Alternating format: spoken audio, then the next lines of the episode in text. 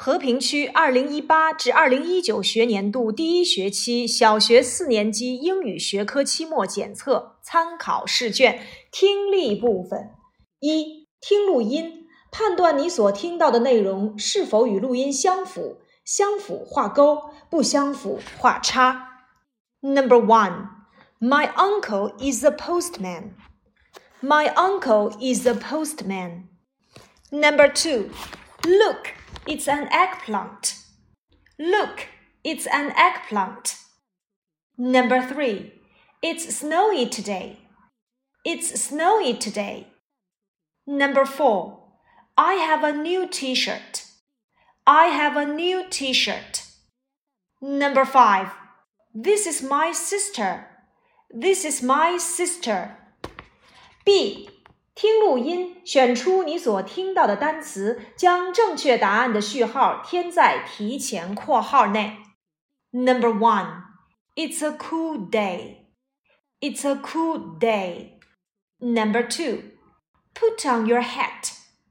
Put on your hat. Number three, it's rainy. It's rainy. Number four, have some water, please. Have some water, please. Number five. I'm fine. I'm fine.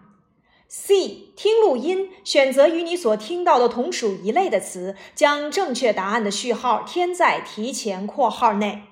Number one. Pineapple. Pineapple.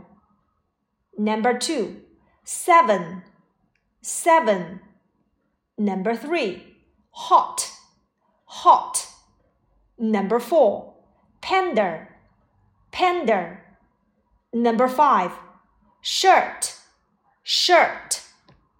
D. 根据所听到的问句选择正确的答案，并将其序号填在提前括号内。Number one, how's the weather? How's the weather? Number two, who's this girl? Who's this girl? Number three, is this your father? Is this your father? Number four, what does your mother do? What does your mother do? Number five, do you like watermelons? Do you like watermelons? 一、听对话，选择正确的答案，并将其序号填在提前括号内。Number one.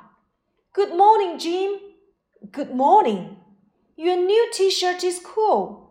Thank you. I like green t-shirt. Let's go to school together. Okay, let's go. What's the first class? Chinese. Do you like it? Yes, I like it best. Tomorrow is Saturday. What will you do? I often play football with my father. What does your father do? He's a teacher, and my mother is a nurse. That's great. Again. Good morning, Jim. Good morning. Your new t shirt is cool. Thank you. I like green t shirt. Let's go to school together. Okay, let's go. What's the first class? Chinese. Do you like it? Yes, I like it best. Tomorrow is Saturday. What will you do? I often play football with my father. What does your father do? He's a teacher, and my mother is a nurse. That's great! 听力部分结束。